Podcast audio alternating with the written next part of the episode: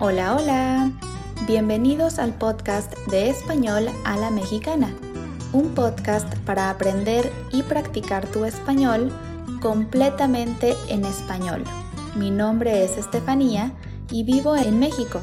Puedes encontrar la transcripción de este episodio en www.espanolalamexicana.com o visitar directamente mi página de Patreon donde podrás encontrar las transcripciones y contenido exclusivo para seguir mejorando tu español. Bienvenidos al episodio número 86. El día de hoy seguiremos un poco con el tema del episodio de la semana pasada, los libros.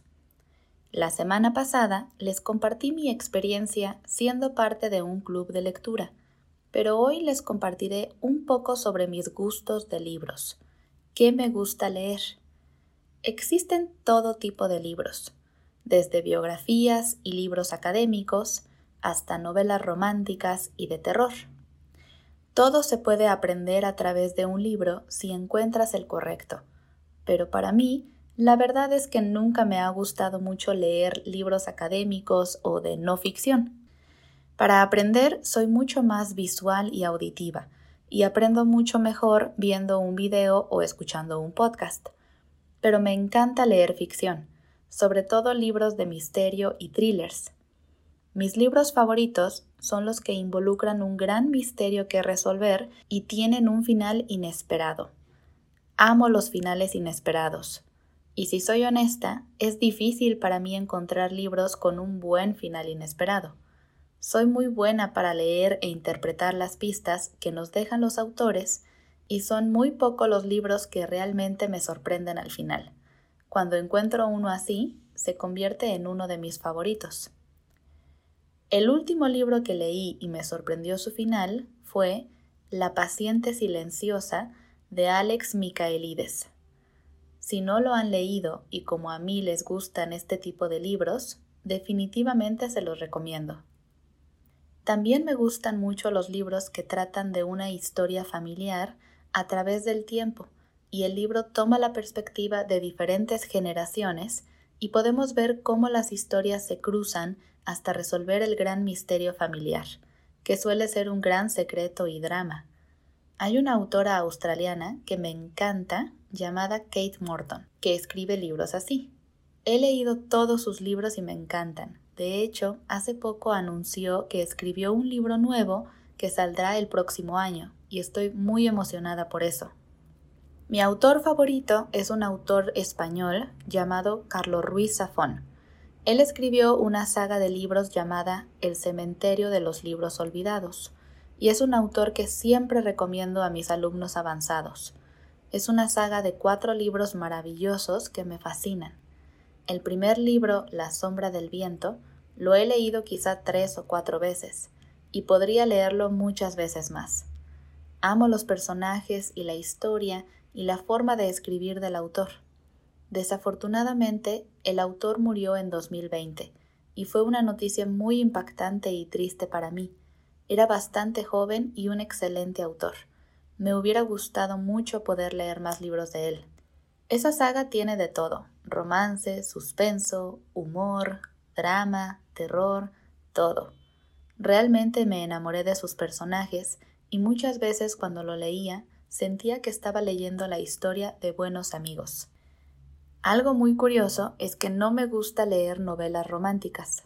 Me parece curioso porque me gustan mucho las películas románticas o las comedias románticas, pero, por alguna razón, no me gusta leer libros así. Claro que disfruto cuando un libro tiene algunas partes románticas en la historia, sin embargo, no es la trama principal. Pero no me gustan los libros demasiado cursis y románticos. Me aburren un poco, la verdad. Para romance, prefiero mil veces ver una buena película y mejor leer un buen thriller. Tampoco me gusta mucho leer libros de terror. Misterio o suspenso, sí, pero terror no tanto. Para eso también prefiero ver una buena película de terror. Ahora no tengo tanto tiempo para leer tanto como me gustaría, pero intento hacerlo siempre que puedo. Muchas veces leo varios libros a la vez. Generalmente tengo dos o tres libros diferentes que leo dependiendo de mi humor del día. Me gusta muchísimo más leer libros de papel, pero también tengo muchos libros en mi Kindle. Antes me negaba a tener una Kindle y leer libros electrónicos, pero la verdad es que descubrí que no es una mala experiencia y ahora me gusta. Aunque si me dan a elegir, siempre voy a preferir un libro de papel. Pero muchas veces los libros que quiero leer no los venden en México o son demasiado caros en su versión física. Y en esos casos la Kindle es una muy buena opción. Me gusta su diseño y algunas veces realmente sientes que estás leyendo un libro normal. En Ciudad de México hay un lugar llamado Audiorama, que es probablemente uno de mis lugares favoritos de la ciudad.